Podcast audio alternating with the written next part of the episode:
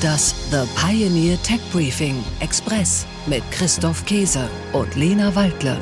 Mein Name ist Christoph Käse und mit dabei wie jeden Donnerstagmorgen Lena Waldle. Hallo Lena, guten Morgen. Hallo Christoph, guten Morgen. Und wie jeden Donnerstag begrüßen wir Sie zu einer neuen Folge unseres Tech Briefing Podcasts. Gemini hat äh, sehr wild halluziniert. Das heißt, Prompts wie die Generierung eines deutschen Soldaten aus 1943 resultierte in mehrere People of Color mit deutscher Uniform, deutscher Kriegsuniform. Der Prompt für einen, ich glaube, den Papst wurde in eine, man sah, glaube ich, eine indische Frau in einem Papstgewand. Es war, es war völlig absurd und spiegelte so ein bisschen wider, dass Google wahrscheinlich überschwänglich versucht hat, potenzielle Biases aus deren Modellen rauszubekommen, beziehungsweise eben Anti-Bias rein, reingebacken hat in die Systeme. Und sicherlich ein, ein reflektierend, wie, wie Google letztlich versucht, so divers wie es geht zu sein, ist ja auch ein, ein sehr löblicher Ansatz ist nur ein bisschen nach hinten losgegangen und hat eben nicht funktioniert. Vielleicht war es ein bisschen zu sehr übers Knie gebrochen und zu schnell und unüberlegt gewesen und ein bisschen buggy und nicht ausreichend gecheckt letztlich. Google.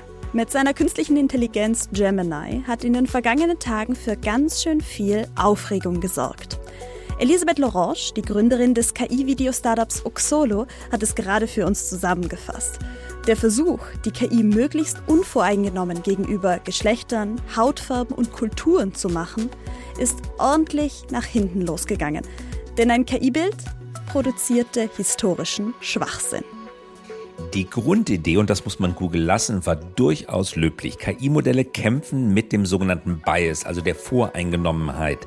Bias, den sie aus Daten unserer Gesellschaft gelernt haben. Nur schoss Google mit der Korrektur dieser Voreingenommenheit weit über das Ziel hinaus. Diversität, Vielfalt, die sind wichtig, aber die historische Korrektheit, die darf nicht außer Acht gelassen werden. Für die nächste Zeit blockiert Google erstmal die Erstellung von Bildern, die Menschen auf Gemini zeigen.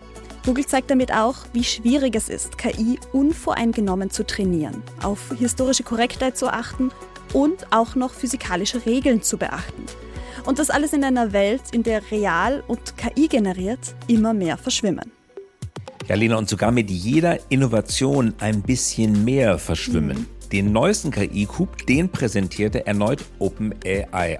Auf ihrer Website hatte die Entwicklerfirma, die wir ja von ChatGPT kennen, vergangene Woche 48 Videoschnipsel hochgeladen und die hatten es in sich.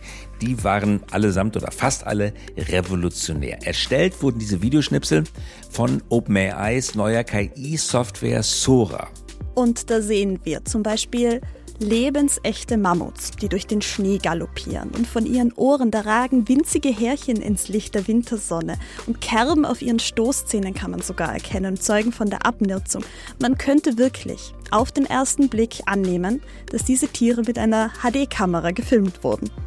Kerben auf den Stoßzähnen. Das hast du wunderbar gesagt, Lena. Wir beide lieben Podcasts, aber jetzt wäre es ganz gut, einen Videocast zu machen, oder? Dass wir die Videos zeigen könnten. Aber jetzt müssen wir die Bilder in den Köpfen unserer Hörerinnen und Hörer entstehen lassen. Nämlich nach Texten, Bildern und Tönen sind nun Videos an der Reihe.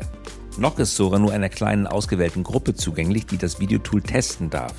Und wir werden mit unseren Gästen heute besprechen, was Sora jetzt schon alles kann und bald können wird in absehbarer Zukunft, wo die Herausforderungen der Video-KI und ihrer Anwendungsgebiete liegen.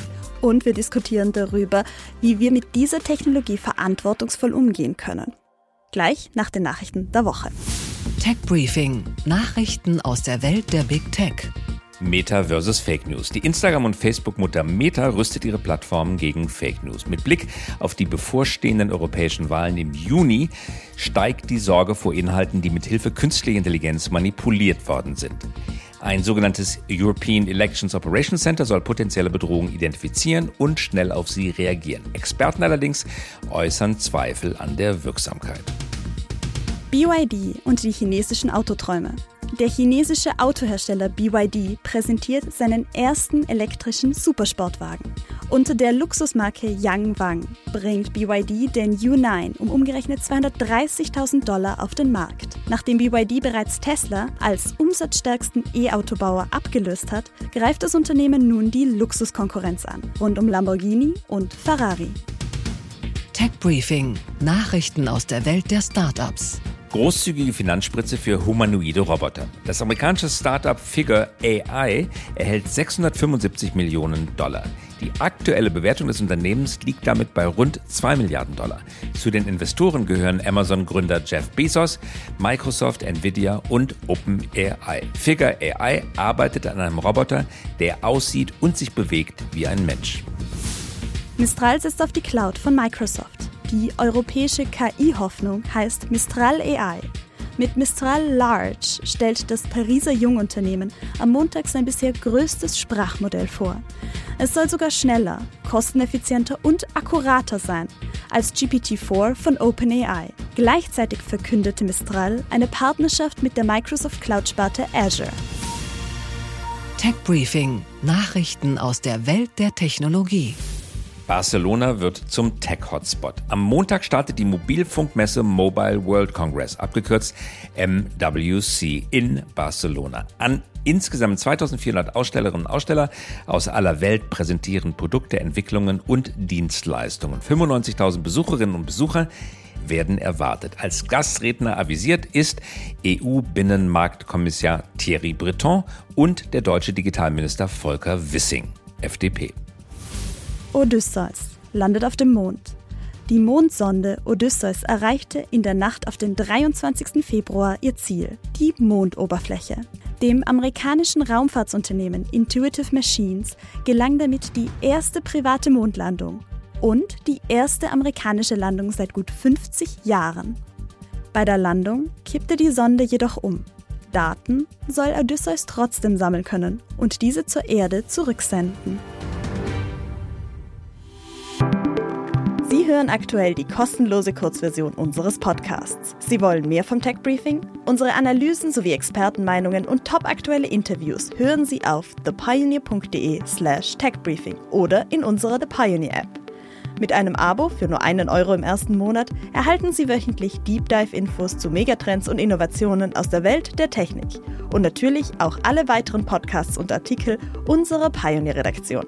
Alle Infos und Links finden Sie in den Show Notes.